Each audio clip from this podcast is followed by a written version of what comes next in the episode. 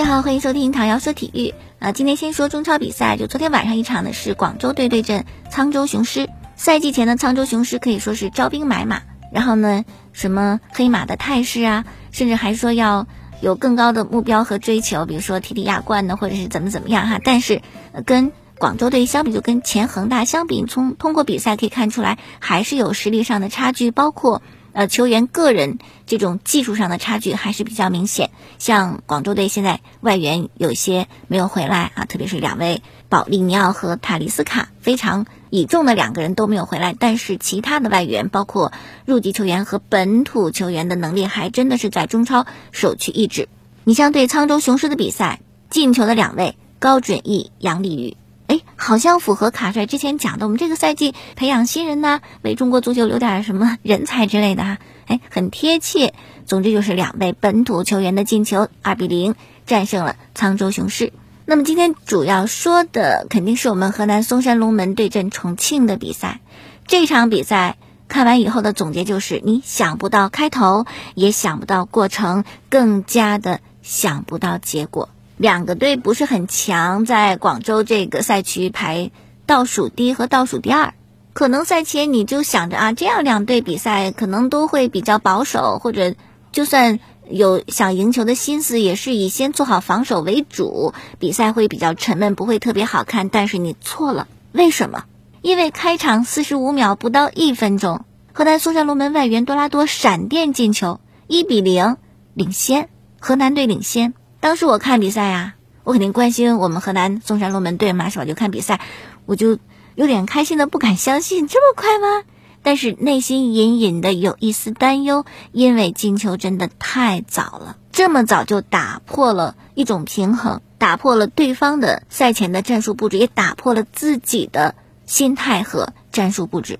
那么在这个球进了以后呢，双方互有进攻，你来我往吧，啊。有些威胁，但是都没有再次进球。这样半场结束呢，是我们一比零领先。到了下半场第四分钟，四十九分钟的时候，有这样一幕：当时重庆队的尹聪耀拿球斜传到禁区左侧，陈杰插上，然后我方的周定洋呢有一个铲抢，这个铲抢导致陈杰摔倒。因为是踢到了球，所以主裁呢第一时间是给的角球，但是视频裁判提醒主裁说这个不对，你再看一看。看完以后，可能主裁认为你的主观是冲人区的啊，总之是改判了点球。当时河南嵩山龙门队教练、球员，包括球迷，肯定心里一紧，点球的命中率多高呀？判了点就基本等于这球人家会进，是吧？当然有意外发生，但毕竟那属于什么奇迹呀，或者是极其偶然的因素。但是没有成想，就这种奇迹又落在我们身上。费尔南迪尼奥的这个点球竟然被我们的门将乌眼死死的给按住，你说惊喜不惊喜？你说神奇不神奇？当时我觉得要跳起来狂欢了哈，点球没进哈。那么更加更加让人意外的就是这个点球没进之后，我们的一次进攻，可能真的是重庆队当时没有反应过来，一个不是机会的机会，陈普接球转身到了禁区，一脚低射。门将挡了一下以后，球还弹进了球门，我们二比零领先，就是转瞬之间呐，判点球，点球没有进，然后我们又进球，一比零变成二比零。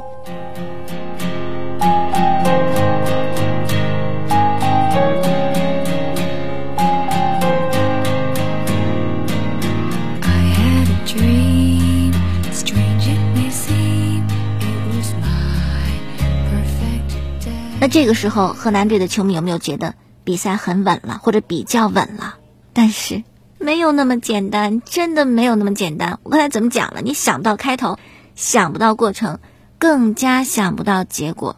那么重庆队呢，在零比二落后的情况下，还是稳住了。而且这样的球队呢，就是阵地战，没有什么办法的话，就是靠定位球。包括我们那个闪电进球，也是角球的一个定位球的战术。所以说，在第六十分钟，重庆队获得前场左路的定位球。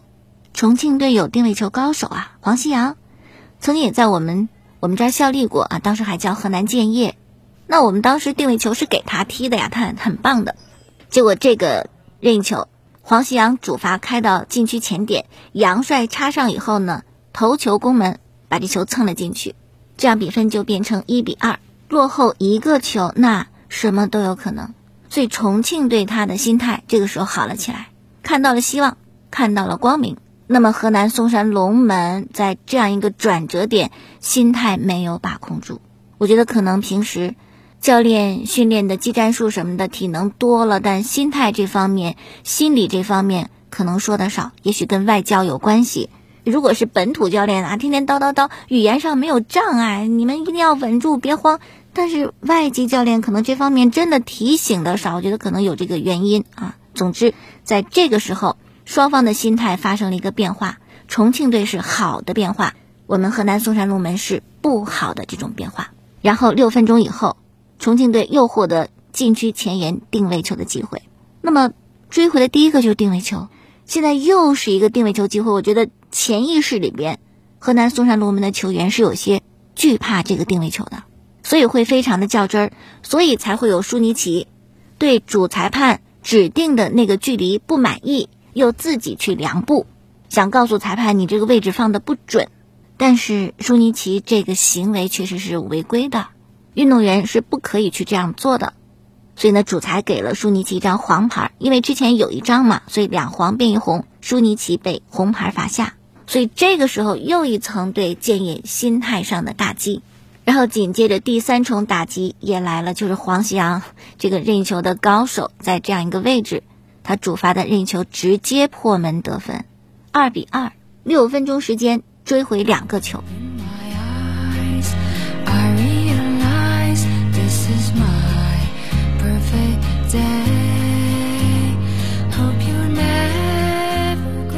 好，那如果是六十分钟追回第一个是一个转折点的话，六十六分钟是第二个转折点，在这个转折点上，重庆队的心气儿更高了。看到前方的光明更加的耀眼，阳光更加的灿烂，但是河南嵩山龙门的心态又往下坠了一层，开始急躁，开始不服，开始抱怨。那就在这样一种情绪下，第七十八分钟，重庆队冯进的右路一脚很精准的传中，布拉尼奥斯插上以后呢，垫射把球打进，重庆队就从零比二落后逆转为三比二领先，反超了比分。你说这个心理落差大不大？很大，球迷恐怕都很难承受。场上球员他也不是圣人，真的。再加上一些他们认为的裁判因素，所以有些球员的情绪没有控制好。在第三个球丢了以后的一分钟，七十九分钟，钟进宝当时是前场一个逼抢踢翻了尹聪耀，主裁给了钟进宝一张黄牌。那这个判罚有待商榷啊！这是我看比赛，我觉得。有待商榷，裁判的判罚是有些问题，但是给了你黄牌了，你还能怎么样？你过过嘴瘾是吧？损失只能是更大，你的损失，球队的损失。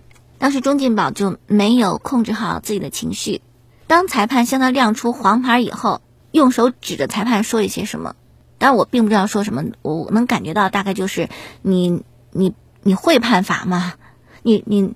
你够格当裁判吗？这这也能黄牌吗？大概就应该这个意思吧。不服气，认为裁判不对，但手指裁判去指责也是不可以做的。所以裁判就被钟金宝这样一个手指自己啊，这个行为惹恼了，直接一张红牌。哎，让你明白明白，在场上谁可以说谁，谁能管着谁。钟金宝红牌罚下，本场比赛河南嵩山龙门的第二张红牌。那么好的开局，局面变成这样子，可能谁都没有想到。但我唯一感到欣慰的就是在，嗯，被逆转二比三落后的情况下，剩下大概十几分钟时间里加上补时，河南嵩山龙门没有放弃，甚至多拉多还有一个很好的扳平比分的机会。我觉得这一点应该也算是我们从这样一个糟糕局面当中看到的球队比较亮眼的地方。那么赛后的发布会呢，我们的教练哈维尔就说，这场比赛球员付出努力。非常的辛苦，还有远道而来的球迷啊，为我们加油，也非常感谢。上半场获得比分的领先，甚至一度是二比零的优势，但是重庆两江竞技非常的顽强，而我们是因为一个不专注造成的失误，然后由这个失误又引发了一系列的连锁反应，最终没有控制好比赛，所以认为比赛当中专注度不够，但对球员的拼搏精神还感到非常的欣慰。我觉得基本上也是总结的比较到位了哈。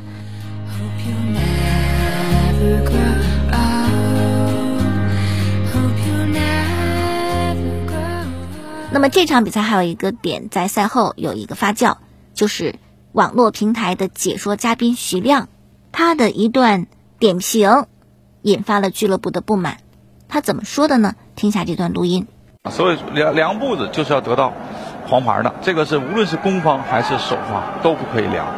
这个是国际足联新出的这个啊裁判规裁判规则里边的，对对对。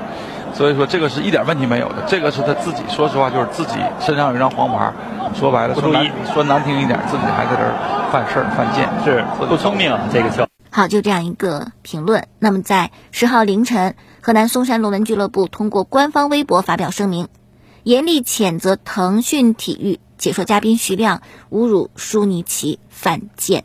声明这么写。五月九号晚上，二零二一中超联赛广州赛区第四轮，重庆两江竞技对阵河南嵩山龙门。比赛进行到第六十八分钟，腾讯体育直播解说嘉宾徐亮公然侮辱我俱乐部球员舒尼奇，犯贱，对俱乐部及广大河南球迷造成了伤害，引起了不良的社会影响。我俱乐部正式向腾讯体育进行投诉，希望联赛更加规范，希望解说嘉宾约束自身言行。更加公正客观，同时亦希望中超公司和转播方对解说人员职业规范加强管理，避免类似不当行为再次发生。这是俱乐部的一个声明。然后呢，我就刷微博嘛，啊，发现，在体坛周报的官博下面，就关于这篇新闻，我们发声明的这个帖子下边，有人评论，有网友评论，我来找几条给大家说一下啊。有一条评论是这么说的：言语不当，实事求是。还有一位网友评论说：“徐亮是真行啊，教学生俨然一副足球大师的架势。但是当解说，你培训过吗？啥都说碎嘴子。想想以前王鹏针对巴索哥说出那样的话，这次对徐亮也会有处罚。”还有网友评论：“找嘉宾还是多注意吧，门槛还是要有的，正经一点、专业一点是起码的，幽默跟不正经还是有区别的。”还有网友说，一个解说员一场球赛解说中一而再再而三的使用“作死”“犯贱”这样的词汇，个人认为非常的不妥，应该道歉和深刻反思。还有一位网友讲啊，我看了两场腾讯的解说，长春的比赛找杜振宇做嘉宾，河北的比赛找谢峰做嘉宾，不是说不能这么去说啊，但是解说员明摆着偏袒一方球队。你这让我们还怎么看怎么听？好，这是体坛周报的官博下面的一些评论。那么中国足球报道官博下面也有一些评论，是这样的：一位网友说，用词可以更委婉一些，但是表达的意思没啥问题。还有网友说，徐亮这个人啊，一直人身攻击别人不好。还有网友说，人家说的也没啥毛病。还有网友说，输球当然要赖解说啦。还有网友讲，输了球没处撒气。还有一位网友说啊，姓王的扇巴掌草草了事，这场输球又输人又怪到解说身上。那么这些网友的评论客观不客观，我不能讲是吧？大家自己去听，自己去思考。那其中有位网友说到的那个扇巴掌草草了事，那真没有草草了事。王上元禁赛三场，但同一轮的买提江也是从之前我们球队转出去的这位。我觉得比较恶劣的犯规是禁赛一场哈，这个标准还是不一样的。好，那么微博上呢还看到一位网友是这么分析的，他说：“我个人分析，估计呢是有地域的差异。东北话犯贱，有时候好朋友、家人也可以互相说，没有太多恶意。可能到了河南呢，犯贱这个词儿就是恶意骂人，所以河南嵩山龙门就生气了。”而且本来昨天比赛输给重庆很窝囊啊，我觉得双方可以沟通一下。个人感觉徐亮应该没有那么恶意，也是有恨铁不成钢的味道啊，是替河南着急。遥感而发，遥感而发。我觉得这个是和稀泥，真的不存在什么差不差异，因为什么？因为你是在。一个公共的网络平台做解说嘉宾，不是关起门在你家骂你大外甥大侄子，那在你家你关上门你随便骂是不是？你说的犯贱，说的特别犯贱，特别非常极致的犯贱都没问题。但你是解说嘉宾啊，你就得注意你的言辞，控制你的情绪。你别说我平时都这么讲，那这会儿他不是平时。而且我还想问一下啊，即使说的，哎呀，那在我们那个地方，我们跟好友、跟家人都会经常说这词儿。你说完以后，人家不生气吗？心里就那么乐呵吗？就觉得是好词儿，是夸他吗？那只是不好意思跟你翻脸而已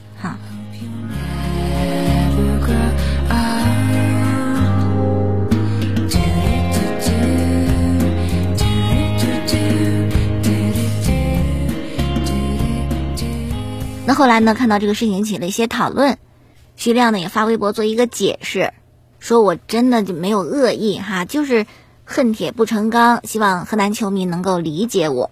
那有一点我是相信的，就是我觉得徐亮一定不是刻意的去攻击谁啊，他真的可能就是习惯成自然，平时就这么说话，但是他忽略了。你这样一个解说员的身份，在公共的平台上用这样一个不雅的词语来评论一个人，是一种侮辱，是他人不能够接受的。所以，真的就是要问一问这个平台，你找专业的人士来做解说嘉宾，可能在专业层面是有好的地方哈。但是，你有没有告诉过他们，在解说过程当中，你的用词、你的语言表达方式应该注意什么？而且，徐亮在指责舒尼奇挑战裁判权威的时候，有没有想到当年的自己？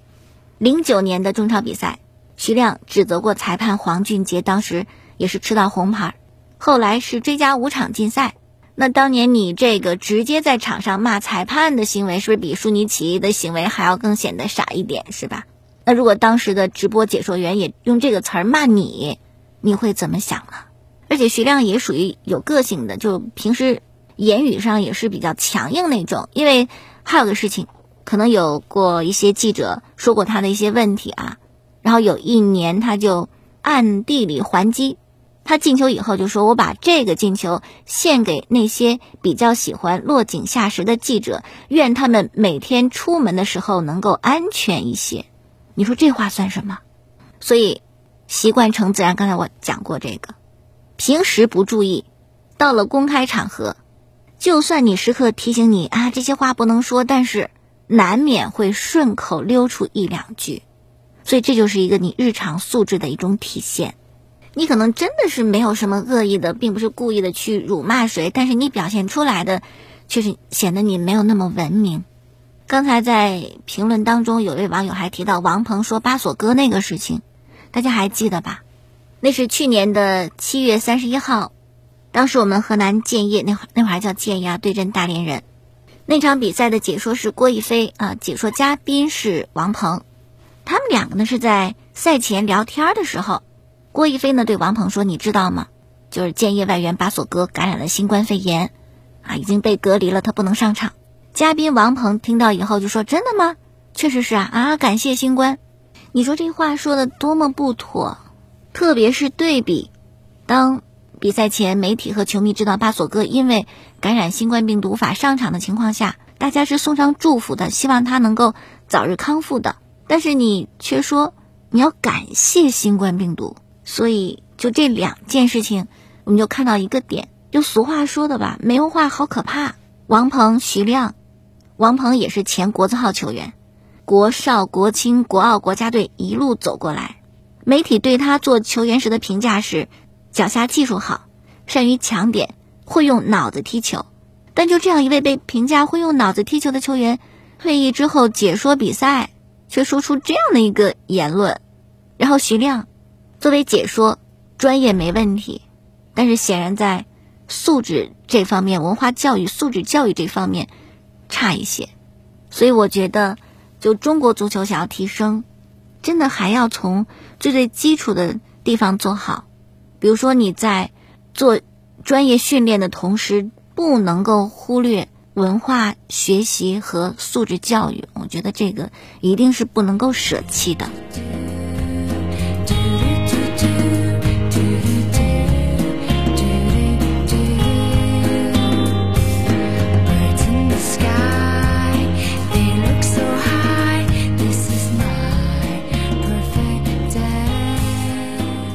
还有点就是我们的外援图雷比赛的时候受伤了，当时很疼痛，不光是被踢，还被踩了一脚，当时捂着右小腿的后侧，非常痛苦。那这个地方呢，如果是被踢的话，比目鱼肌、韧带、跟腱，总之是后来图雷是坐轮椅，没有办法自主站立和行走，疼得哭，一个大男人疼得哭。真的，我觉得这一两个赛季，河南嵩山龙门队特别难以逃脱伤病这样一个宿命。从多拉多、卡兰加、杨阔，我不想说图雷，我希望他没有问题，就太多很严重的伤病。那么杨阔、多拉多、卡兰加都过去了，我希望图雷没有大的问题。因为如果真的是刚才咱们讲的很严重的，就是一个特别难以承受的不幸，到了我们球队呢。通过一些比赛表现逐渐的好起来，这个打击还是很大的。好，另外就是我们的另外两位外援伊沃和卡兰加，伊沃可能还不是特别明确，但是卡兰加也许有望能够回到球队当中吧。然后再一个就是我们的第五轮比赛是对阵广州队，但广州队的队中国脚非常多。而这个国国家队集训呢，又提前了一周，所以等于是他们跟我们的比赛按原时间的话，是有很多的国脚不在的。所以后来，这联盟呢就临时召集了十六家的中超俱乐部进行了线上的会议，会议决定五月十五号河南嵩山龙门对广州队的比赛，以及五月十六号北京国安和河北队的比赛这两场延期。具体的调整方案呢是在想啊，在待定。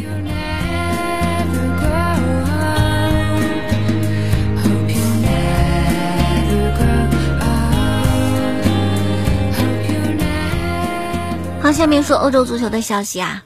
周末的西甲比赛，先踢的那场呢是巴萨在诺坎普在主场对阵马竞。这场比赛天王山之战，谁赢谁可能就会拿到这赛季冠军。结果呢，双方零比零踢平。梅西有一个机会，当时一条龙啊，但最后没有能够破门得分，所以巴萨就错失了登顶的机会，或者错失了夺冠的机会。在巴萨之后的比赛是皇马。马竞平，巴萨平，皇马你要敢赢的话，你可能就是这赛季西甲冠军了哈。但是，要要不然怎么说三个兄弟感情好呢？当时巴萨平的时候，皇马新闻官博还评论说：“我在沙发上看比赛，不小心睡着了，忽然醒来，感觉什么都没有错过，因为一场平局也没有进球。但是等到皇马比赛。”也是平局，是吧？也等于看了半个寂寞。不过比赛过程还是有意思的。皇马对阵塞维利亚，塞维利亚先进球，一比零领先。然后呢，阿森西奥是扳平比分，双方一比。然后塞维利亚的拉基蒂奇从巴萨过去的这位射入点球，二比一，塞维利亚领先，并且一直领先到了补时的第九十四分钟，由塞维利亚队的球员卡洛斯自摆乌龙，帮着。皇马进球，双方最终二比二平。我觉得皇马命够好的啦，要不然这三分一丢，可能这个赛季就啥戏都没了。不过呢，即使我认为皇马运气不错，由对方的乌龙帮着自己扳平，但是皇马认为不行，我们是应该赢的。就那个点球是不该判给塞维利亚的，米利唐那个手球根本就不能算手球犯规。包括齐达内赛后也非常生气，还找裁判理论。赛后发布会上也解释，拿球判的是吧？我很不满意，我希望裁判给我一个说法什么的。好，这样的话呢，西甲三强都平，依然是跟以前一样一样的局面，只是各自的比赛都少了一场。马竞七十七分排第一，皇马、巴萨都是七十五分，但是巴萨排在第三的位置。所以现在巴塞罗那，你再想想是吧？当时格拉纳达那比赛你不赢，你后悔不后悔？好，英超。